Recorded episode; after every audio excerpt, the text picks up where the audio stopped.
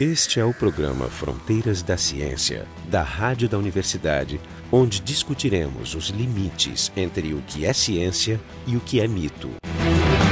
Hoje no programa Fronteiras da Ciência a gente vai discutir a vida do, do físico Richard Feynman. O Feynman foi um, um físico estadunidense, vou dizer isso em homenagem ao Jorge, É dizer que ele é americano, que nasceu no Queens em 1918, no século passado, foi ganhador do Prêmio Nobel. As principais contribuições do Feynman foram em mecânica quântica, em física quântica. O Nobel dele foi em na teoria de Mas a razão pela qual a gente está trazendo Feynman aqui é porque ele não parece muito famoso do ponto de vista assim mais de cultura popular, como Einstein, ou como outros grandes físicos, mas ele, ele era uma figura muito peculiar. De alguma forma, eu podia dizer, não sei se Jorge concorda, ele é um dos heróis da física moderna, pela, pela postura que ele tinha sobre o que é o conhecimento, pelo arrojo dele, pelo fato dele ser... Os americanos têm uma, uma expressão que é pensar fora da caixa. Né? Ele tentava pensar diferente e tentando pensar diferente ele foi muito bem sucedido em avançar o conhecimento. Então, os convidados do programa de hoje são o professor Silvio Damen, do Departamento de Física da URGS, o, o Jorge Kilfield, do Departamento de Biofísica, e o Marco Idiarte. Então, quem é que começar a falar mais sobre o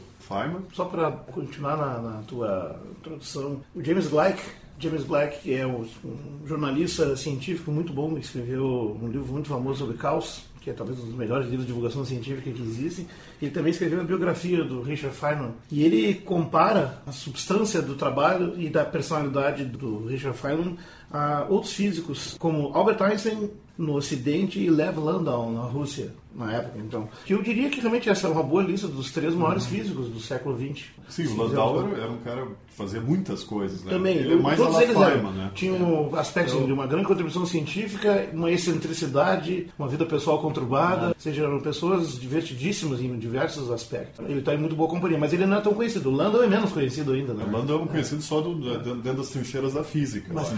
Pessoalmente, Feynman é um dos meus heróis pessoais, assim, exatamente porque, porque tem esse, essa forma livre e, e muito visual de pensar. Ele tinha uma forma de raciocínio e como escreveu muitos livros autobiográficos, compilou muitas palestras, fica bem claro isso. Traça a origem disso de- desde a sua infância, né? com coisa que aprendeu dos pais, da mãe, do pai, né? É, justamente eu ia comentar, foi interessante falar sobre o Landau, porque eu ia, é da minha opinião que o Landau e o Feynman são os dois maiores físicos do pós-guerra. Eles têm muita coisa em comum, mas também muitas coisas que os separam. O, o Landau, ele era um mais taciturno, ele tinha um estilo assim mais sério, mais os livros dele são uma coleção de livros, são muito famosos na física, são livros de, muito, muito bons, mas muito difíceis. O Feynman já né? tem é, muito mais herméticos. O Feynman já tem uma coisa mais jovial, de brincadeira, ele escreveu Sim, coisas ele- mais o- populares. o Eles Feynman- dois são são- o Feynman é muito preocupado em, em ser conciso e claro, e É. ele consegue explicar as coisas mais difíceis de forma de muito maneira agradável. Isso, ele, te- ele lá. tenta trazer sempre imagens para que a gente consiga, pelo menos, são, vamos dizer, são modelos de brincadeira do que ele está dizendo, mas nos ajuda a pensar sobre o que. Ele abominava se refugiar num discurso muito técnico, Uhum. equações e fórmulas e conceitos e nomes. Ele gostava de explicar com os dedos, como, É. como se costuma dizer. A própria irmã dele disse que ela virou física também, ela astrofísica, Uhum. né? Por influência dele, ela era mais jovem.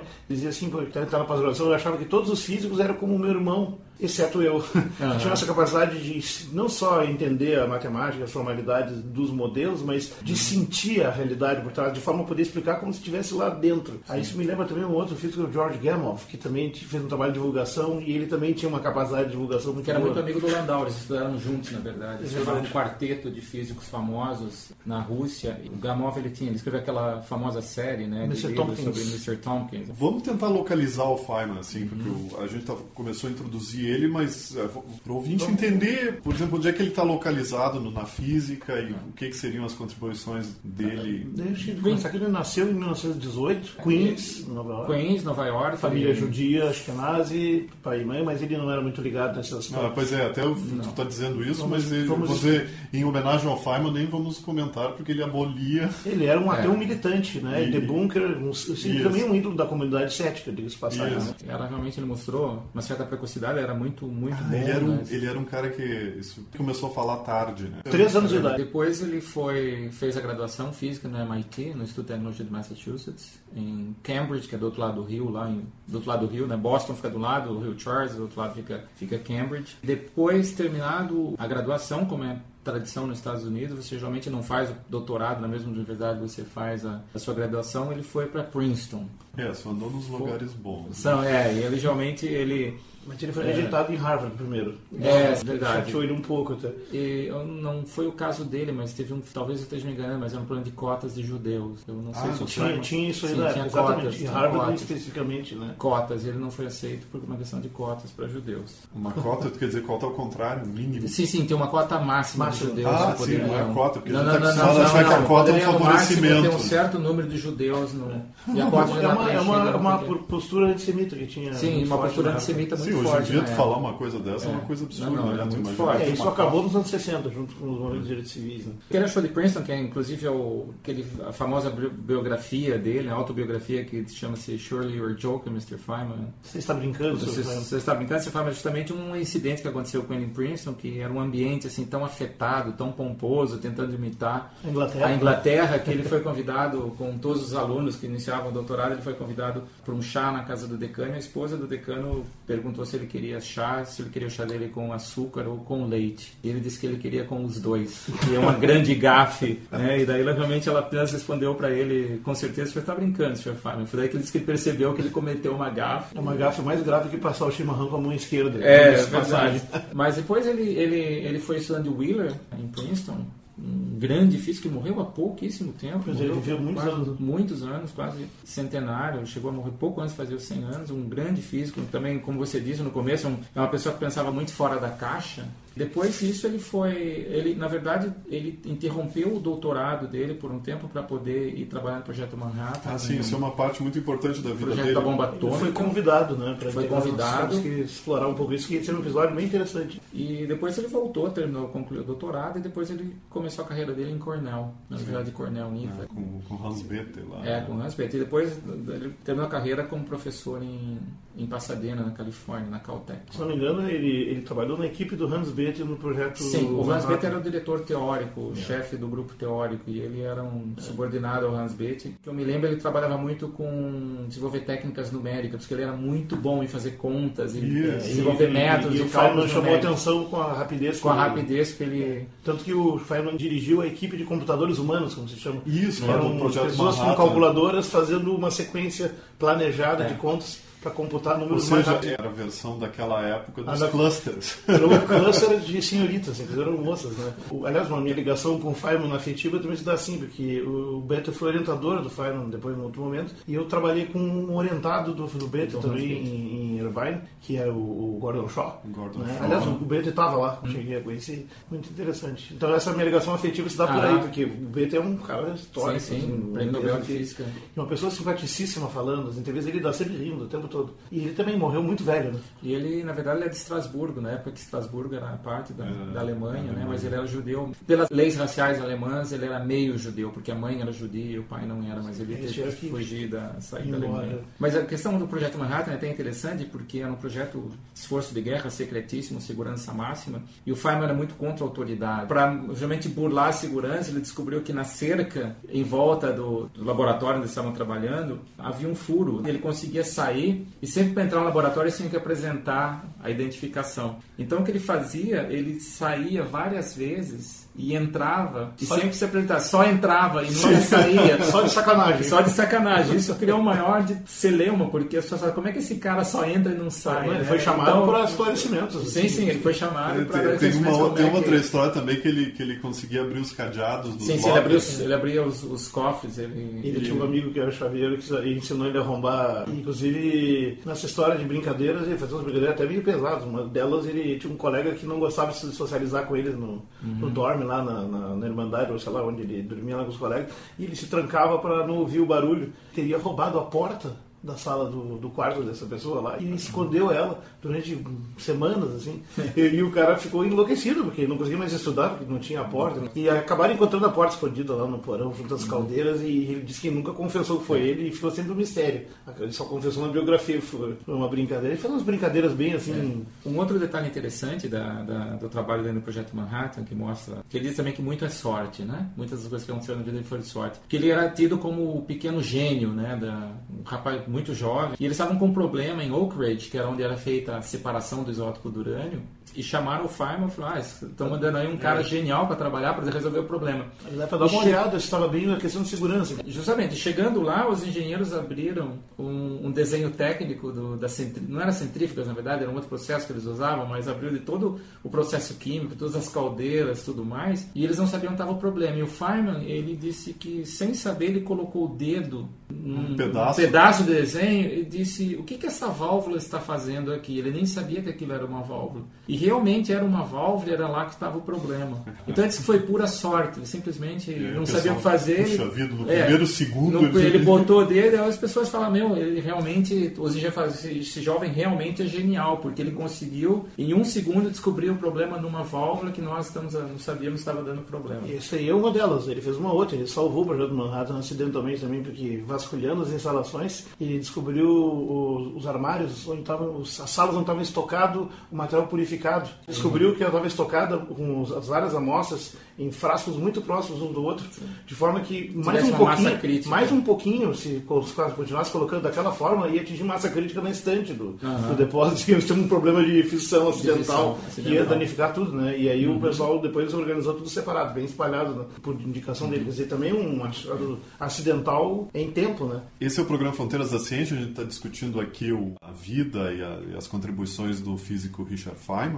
O nosso site é o frontedaciencia.urgs.br. A gente vai deixar alguns links. É muito interessante ver ele falando. Ele é muito didático, ele é muito engraçado. Retórica excelente. É, é, é, muito, é muito claro quando ele fala. Eu acho que isso é uma coisa que ele também, de alguma forma, ele, ele cobrava das outras pessoas. Tem dois documentários clareza, importantes sobre a vida dele, né? É, é, o prazer de encontrar as coisas, de descobrir as coisas, né? The Pleasure of Finding Things Out e tem um outro é mais da questão da vida pessoal dele. Até hoje de manhã eu estava olhando e, e, tem muitos deles, alguns dos grandes documentários estão divididos em pequenas partes por assunto, que é, que é uhum. interessante olhar, né? E eu acho que eles são, eu tenho prazer em ouvir ele falando, que ele é engraçado. É, parece... o, segundo documentário se chama No Ordinary Genius, não uhum. é um gênio qualquer. Né? É, não, não, é um gênio qualquer. qualquer. É da BBC. Voltar à vida pessoal e a, e a, a infância dele, que é muito interessante, é inspiradora para os pais, a postura do pai dele, porque ele, ele, ele, parece ter uma relação muito forte com o pai dele ele, e ele discutia muito o fato de que o pai dele tentava interpretar o mundo para ele desde que ele, que ele, que ele era criança. Né? Então eles caminhavam muito, eles tinham eles tinham esse momento especial onde eles liam a, a enciclopédia britânica que eles tinham em casa. É, em vez de histórias da carochinha, Isso, ver televisão, jogar videogame, eles ficavam conversando sobre o conteúdo da enciclopédia britânica. E o pai dele, que não era uma pessoa treinada em ciência, de fato ele era um vendedor de roupas, de uniformes militares. Mas de certo modo um, um cientista frustrado, ele gostava. É, mas uma pessoa que se importava, né? Então, que devia ter uma cultura informal, ele tinha uma, uma prática de justamente tentar demonstrar tudo tudo que era lido, tudo que era visto, ele tentava demonstrar usando exemplos muito, muito mais concretos. E isso é uma característica que o Feynman trouxe para a vida profissional dele. Feynman ele tem um, um conjunto de, de livros para graduação, é. de ensino. Esses livros são muito intuitivos, são muito interessantes, são bastante diferentes do que os, a gente costuma ter na, até na graduação dos cursos da universidade. Feynman Lectures, é, que aliás é, todo estudante de física aficionado em física deveria pegar e ler, porque é mandatário, não existe nada igual mesmo. Sim, sim, eu, eu acho que uma das coisas que eu, eu, eu, tenho uma frustração com esses livros, que eu acho que eles muito caros, eles deviam ser é. muito baratos. Bom, eu só comprei depois de estar na universidade Isso, dando é, aula muitos é, anos. É, exatamente. Mas a biblioteca mas, tem. Isso, mas eles são, eles são muito gostosos de ler e justamente porque nós que somos físicos estamos acostumados com a exposição tradicional da ciência, né, da, da física, a ordem normal que se, que se ensina na, na graduação, esses livros eles são diferentes, eles têm uma, uma ordem diferente, eles têm, um, eles têm uma apresentação diferente que, que, que, eu acho muito interessante. O que tu acha? Eu acho ótimo, porque na verdade o Feynman, ele, ele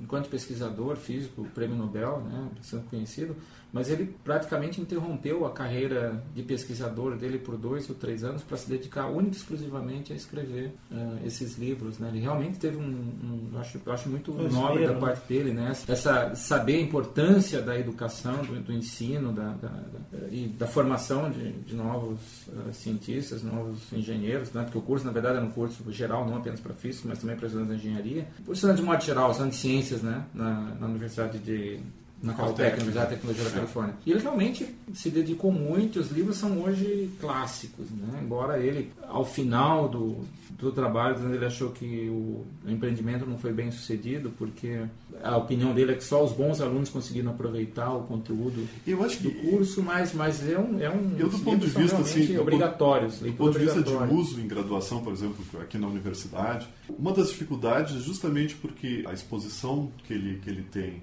é tão inovadora que fica difícil quebrar, porque a gente está acostumado a fazer cursos semestrais onde claro, claro. cada pedaço de matéria é apresentado de forma estanque. Como ele mistura muito, né, ele traz a intuição de uma área na outra, é muito difícil quebrar o livro dele em cursos aos pedacinhos. Então, se a gente tivesse cursos. Em muitos lugares já tem currículos reorganizados. Não, se a gente tivesse cursos anuais, por exemplo, que tu dedica uma, um ano inteiro. O que é interessante é que ele não escreveu o livro, eram aulas. Ele foi, dava foi aula. Decupado, né? Alguém né? a gravação. E, e o Layton e o Sands, eles transcreviam a aula, tanto que o livro, Final Lectures on Physics, a autoria também é do Layton e Sands, que eram os dois professores que simplesmente gravavam o que ele havia falado e transcreviam. Isso, decupavam, né?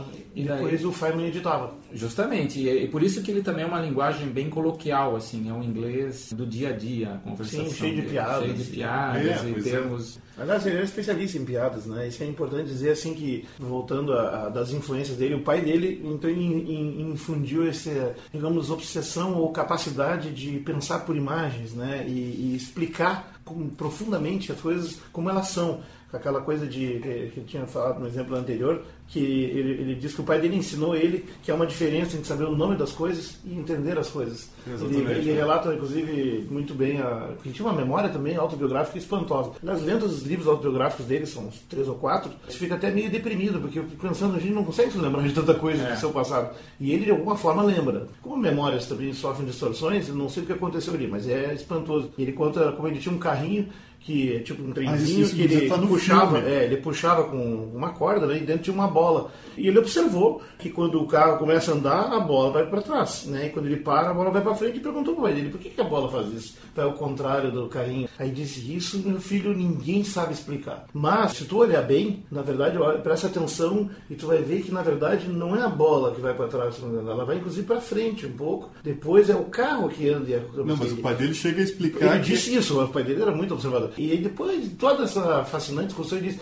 isso se chama inércia. E aí ele diz assim, foi assim que eu aprendi com meu pai, e é assim que eu, que eu não consigo deixar de ser. Eu, antes de saber o nome, eu quero saber como é que é. E a mãe dele ensinou um ciclo de humor, né? Porque a mãe dele era muito engraçada, né? dizia piada o tempo todo. E de fato ele herdou isso bem, né? Para um falador tardio, né? Eu gosto muito da personalidade dele, eu gosto porque é, o- outras peculiaridades do, do Feynman é que o Feynman esteve no Brasil, desfilou em escola de samba, né? ele, É. ele esteve no CBPF, no Centro Brasileiro de Pesquisas Físicas no Rio de Janeiro. Não, eu não sei quanto tempo ele teve. Ele ficou um ano. Ele ficou um ano e desfilou. Mas ele voltou depois. Voltou depois. Voltou depois. Mas um- eu tenho certeza que um ano ele ficou, depois ele voltou por mais um tempo. Conversei com duas pessoas que conheceram o Feynman quando ele no Rio. E me disseram que ele realmente falava português. Ele dava aulas em português. É, no gosta- livro, no livro dele tem uma crítica terrível ao Brasil, né? Nos anos 50. Não, né? bom, Isso eu eu acho que a CBPF era nata da ciência em muitos lugares. Mas a, a crítica dele era justamente essa coisa que a gente está discutindo sobre a personalidade dele, é que ele achava o estudante brasileiro muito amestrado. Ele não tentava criticar, ele não tentava debater com o professor. Ele É, isso é a aceitava. fase, era pré-científica no Brasil, É. em certo sentido.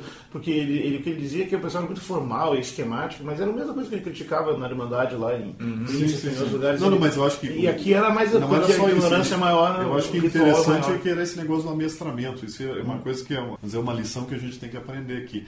Ciência exi- exige uma certa rebeldia. É, o aluno não tem que estar ali para satisfazer o professor. Né? O professor é um instrumento lá e ele tem que questionar porque que talvez o professor, eu, eu digo para meus alunos que, que talvez esteja ensinando tudo errado para que no, no, no futuro os prédios caiam.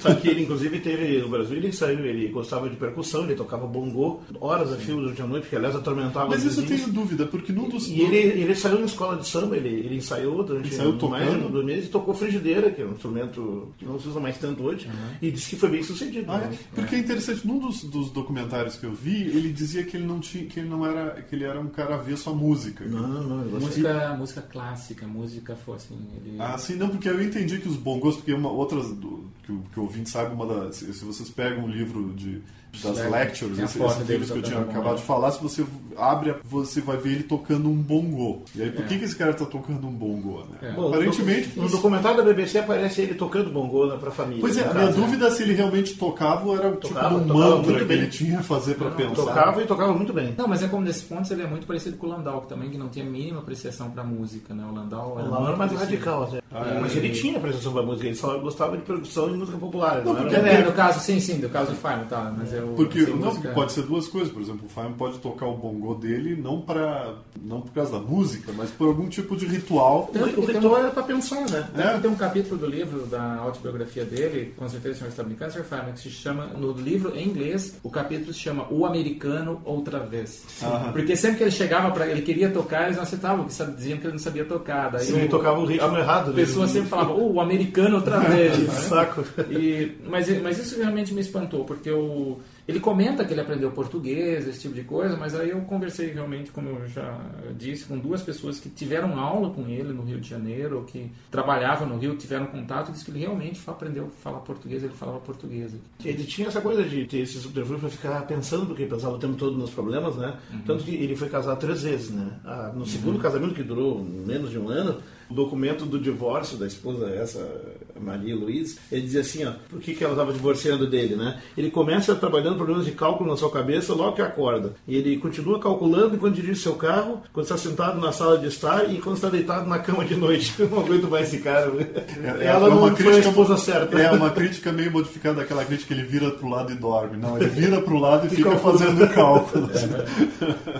Mas uma outra, uma outra peculiaridade também dele que conta-se, não sei quanto verdadeiro é isso, que ele gostava também de fazer contas em lugares de, de, de striptease, de... Ele gostava muito de Las Vegas. Ele ia muito para Las Vegas quando ele tinha um tempo, porque ele dizia que Las Vegas é muito barato, porque na verdade Las Vegas é barato porque eles querem atrair as pessoas para jogar Sim, nos sim, cassinos. é uma armadilha. É, justamente. Então ele dizia era um lugar ótimo porque você a comida era muito boa, a bebida era muito boa, os hotéis muito bons e baratos e eu podia ficar trabalhando que ninguém Sim, me ninguém atrapalhava. Não, então mas- ele ia muito para Las Vegas. Ele saía de Pasadena. Então, existe também esse, essa ideia que ele seria um boêmio, né? Que seria um cara que, que gostava dessa vida da noite, mas, mas ao mesmo tempo um cara focado, porque ele gostava Sim, da sim. vida da noite, mas não se desligava do seu trabalho. Do seu trabalho. Ou seja, ele é um herói. E nessa precocidade, precocidade e capacidade que ele manteve na vida toda, né? na biografia dele, ele era bastante precoce. Por exemplo, uma das coisas que ele fez tinha um livro de matemática em casa, que ele descobriu, e com 15 anos ele começou a ler aquele, ele foi na biblioteca pedir mais livros daquele assunto, então ele aprendeu sozinho, com 15 anos, trigonometria, álgebra avançada, séries infinitas, geometria analítica, cálculo diferencial e integral. Ele Tanto ganhou prêmios de no matemática. final né? da escola, ele participou de um concurso de matemática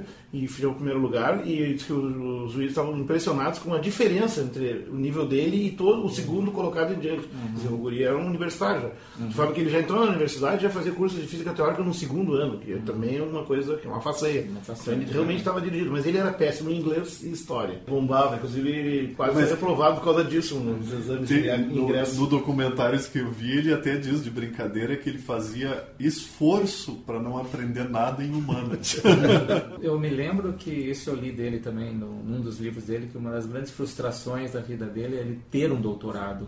Porque ele era tão fora do, do Ah, padrão que ele queria queria, ele não queria ter um doutorado, mas não tinha como não ter o doutorado, porque era a maneira que você tinha ir para a escola, fazer a pós-graduação, para poder é. entrar em pesquisa. Imagina o constrangimento dele ganhar um Nobel e ter que ir lá para a É, exatamente, é. desfilar Mas com o cara, ele inclusive o realmente- adversário que, aliás, no filme deles entrando na, no- no- na premiação, tá esse colega, o, como é que é O o, Schwinger. que era o meio adversário, o outro era um japonês, né? É o Tomonaga. Tomonaga. Tomonaga. E, e, e os dois se entram e meio que com a cara virada pro outro, uma coisa meio estranha. assim. eram, eram desafiados, não? Não, o, o- eu acho que o Schwinder levava a sério isso e eu tava É, eu- isso foi me contado por um aluno de doutorado, o Schwinger, que disse que, na verdade, eles tinham umas certas diferenças, mas era uma coisa mais assim, não pela física que eles faziam, mas pelos diferentes atitudes e backgrounds, porque o Feynman vinha de uma família judia, mas relativ- vamos dizer, relativamente pobre, né, E de Nova York. Não ensinou de forma religiosa, É, ele era um ateu o? Schwinger era de uma família judia de Nova York, rica, então uma pessoa culta, no sentido assim, conhecer Que é literatura, esperado, né? que era esperado, né? É. E o então, ele, ele fazia questão de manter essa diferença, né? Do underdog. Isso, de alguma forma, se reflete no, no tipo de trabalho, no tipo de contribuição deles, né? Porque o, o É. Schwinger fazia uma coisa muito metódica, matemática, É, completamente exatamente. standard, difícil, trabalhosa, enquanto que o Feynman, que fez o equivalente de outra forma, é- Parece que fazia brincando, fazia né? brincando, que, que é Uhum. o que é o- são os famosos diagramas de Feynman, que o, o Freeman Dyson, que foi um cara que nunca teve doutorado, mas muito importante na física, né? Físico de muito importante. É, que fe- conseguiu fazer essa. Não sei quanto também, eu nunca tenho certeza quão real O é isso. é outro rebelde, né? É, É. mas se É conta. vivo ainda. né? É, se Tá conta essa história que foi o Dyson dirigindo o Feynman desde Ítaca, né, no estado de Nova York, até Albuquerque, no New Isso, Mexico. Foram dois mil quilômetros. Eles mil dirigindo e conversando, e na conversa, o Dyson, que conhecia o trabalho de Schwinger, teria feito a ligação entre os diagramas de Feynman e o trabalho de Schwinger. É, isso está num documentário do BBC também, ele contando isso enquanto parece um carro dirigindo lá. Sim, não, mas eu que gosto de dirigir, eu queria. É, mas dirigir é ótimo pra Eu não pensar, vou ser um né? É gênio, ótimo. eu vou ser o Dyson. eu só tenho que achar um não, gênio. que O Dyson já está de boa monta. E eu queria enfatizar também o lado dele de debunker, de, de desmistificador e, e cético. Também já teu. Ele usava nas aulas dele essa frase divertidíssima sobre os OVNIs e a questão da evidência científica. E, e ele dizia, não, mas não tem evidência. Os OVNIs ele usava uma frase que eu acho muito boa. É muito mais, se fala em probabilidades, não de impossibilidades. né? É muito mais provável de que o relato de discos voadores seja resultado das características irracionais conhecidas da inteligência terrestre do que dos esforços racionais desconhecidos de inteligências extraterrestres. É boa, né? E sobre religião ele tinha uma frase melhor ainda, né? Que, que, que é bem pesada. E, e, Homens bons fazem coisas boas, homens maus as más, mas só a religião consegue fazer com que homens bons façam coisas más. É, né, Ah, essa- essa frase é dele, é, né? dele, é bem é, conhecido. Essa parte do programa foi mais sobre as questões pessoais É, dele. nem conseguimos falar da participação dele no- na comissão que investigou o acidente da Challenge. Pois é, houve aquele acidente terrível. Em 86, em dois anos antes 86. da morte dele. É, dois anos, ele morreu em 88, em 86 houve esse- aquele acidente terrível da, da- do ônibus espacial Challenger, que foi uma coisa terrível. Eu não sei, até hoje eu me arrepio pensar É. aquilo. Explodiu no ar. E, Explodiu e ele foi convidado para integrar o comitê de 12 cientistas para investigar as causas. É, e o Richard Feynman foi, foi- foi- fez parte desse painel, né, que tentou descobrir qual, qual é a...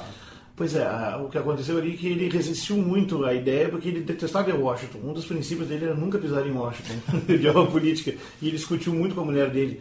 Aí a mulher dele convenceu ele dizendo o seguinte: bom, se tu não fores, vai ter 12 pessoas lá reunidas escrevendo um relatório super detalhado sobre coisas, talvez ache alguma coisa. Se tu fores, vai ter 11 pessoas sentadas escrevendo um relatório super detalhado sobre coisas, uma décima segunda pessoa borboleteando pela sala, olhando em cima da- das mesas, por baixo do armário e entrando em tudo que é encanamento e buraco que tem, e talvez descubra alguma coisa. Né? Ele resolveu ir. O irônico disso é que esse foi um incidente onde a descoberta principal que ele fez, foi um acidente numas, numas roscas de borracha que servem para fazer a selagem numa tubulação, Precisa com aquelas vedações de panela de pressão. uma vedação, Exatamente. que com frio ela encolhe e quebra, né? É. Permitindo o vazamento do combustível que levou É. à explosão.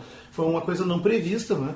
E, e- e, aparentemente ele não descobriu isso sozinho. Essa é a história que ele mesmo relata, até com um certo desgosto, porque o engenheiro que suspeitava que fosse isso era amigo de um general que dirigia essa E, comissão. mas esse engenheiro trabalhava. né? Trabalhava lá. Só que é, era muito arriscado fazer uma denúncia dessa porque tu perdia teu cargo na NASA, talvez até nas Forças Armadas. Então o general, sabendo disso, e ele queria instrumental, ele ficou amigo do Feynman, né? Disse que foi o único militar que ele ficou amigo. Porque, porque, o- porque na- no dia da instalação do negócio, todas as autoridades, inclusive cientistas, saíram cada um com uma limusine preta lá de- do, do- da Casa Branca. E aí o Feynman perguntou, e o senhor não vai receber uma... Não vai vir uma limusine? Não, não, eu sou um general de tantas estrelas, eu vou de metrô mesmo. Aí disse que o Feynman abraçou ele disse, tu até que não é um mau cara. E ficaram amigos. Né? E aí esse cara foi que recebeu o relato do, do risco das roscas e tal, e ele queria contar para o Feynman, mas não podia dizer para não arriscar, porque, porque era sabido que a relação de amizade entre esse engenheiro que se descobriu e o militar. Então ele levou o Feynman na casa dele, estava mostrando a bancada de ferramentas na, na garagem dele, porque ele gostava de carros antigos, e tinha lá um, um peça, uh, um carburador aberto que tem uma rosca semelhante. E aí ele mostrou, o Feynman perguntou, o que que é isso? Aí ele explicou, né, uma rosca assim, assim, assado. Sabe que interessante que esse tipo de rosca também tem nos equipamentos lá da, da nave. É, tu pode olhou os prospectos. Pode ser que não pode ter problema, porque no carro tem problema assim, induziu ele, né? E o Feynman botou a maquininha para funcionar e acabou concluindo o que era, escreveu no relatório. E ele foi bem pesado o ataque dele sobre a NASA, porque aquele negócio né? era um, um relatório que tinha que ser feito, mas ao mesmo tempo tem todos os cuidados políticos, aquela coisa que acaba amancebando e acalmando, sim, sim, sim. atenuando. Mas ele saiu bastante bem. Eu acho que foi uma contribuição importante, porque ele deu voz a um fato que foi real e, na verdade, foi um pequeno escândalo. E como ele era uma pessoa que não tinha nenhum tipo de aliança política, ele não tinha papas na língua. É, não tinha, ele podia falar. E é interessante que até esse momento o Feynman era desconhecido do grande público americano. Ele era conhecido entre os físicos. Isso. Foi realmente esse ah, é, fato que foi aí que ele, ele se é. tornou. Porque ele fez, ele, ele pegou um copo, ele pediu para que o, na apresentação do comitê, né, as pessoas nos Estados Unidos, como de costume, sempre tem é. um copo de água com gelo. Ele pediu para um garçom que servindo trouxesse, ou alguém trouxesse um copo de água com gelo. E ele colocou esse O-ring, né, esse anel de borracha, dentro do de copo. Vedação, de vedação, anel de vedação, e começou a explicar. E ele mostrou, ele tirou o anel do, da água com gelo, quer dizer, uma coisa, e daí ele quebrou o anel, mostrou que o anel ele perdia. Isso está no é. documentário da BBC é, também, essa cena. E realmente isso aí foi assim que, que lançou o Feynman, por assim Sim. dizer, para o grande público americano. O cientista herói desvendando todos os problemas, das, câmeras. Mas, e, mas parece que a vida dele era assim, né? Ele era um Mas assim, ele tem razão nisso, ele ficou muito popular pouco antes de morrer. Não tinha tanta pressão, não, não tinha muita saúde. Mas os livros dele são de quando? São dos anos 60. Ah, são dos anos 60. Uhum. Quer dizer, eles, de, eles saíram. ensino são dos anos 60. Não, não, mas os, esse, o, ah, esses, esses são dos anos 80 mesmo. Bom, esse foi o programa Fronteiras da Ciência. A gente discutiu a, a vida do Richard Feynman. Estiveram aqui, então, o professor Silvio Damen, do Departamento de Física da URGS, o, o, o Jorge Kielfeld, do Departamento de Biofísica, e eu, Marco de Arte, do Departamento de Física. O programa Fronteiras da Ciência é um projeto do Instituto de Física da URGS, técnica de Gilson de Césaro e direção técnica de Francisco Guazelli.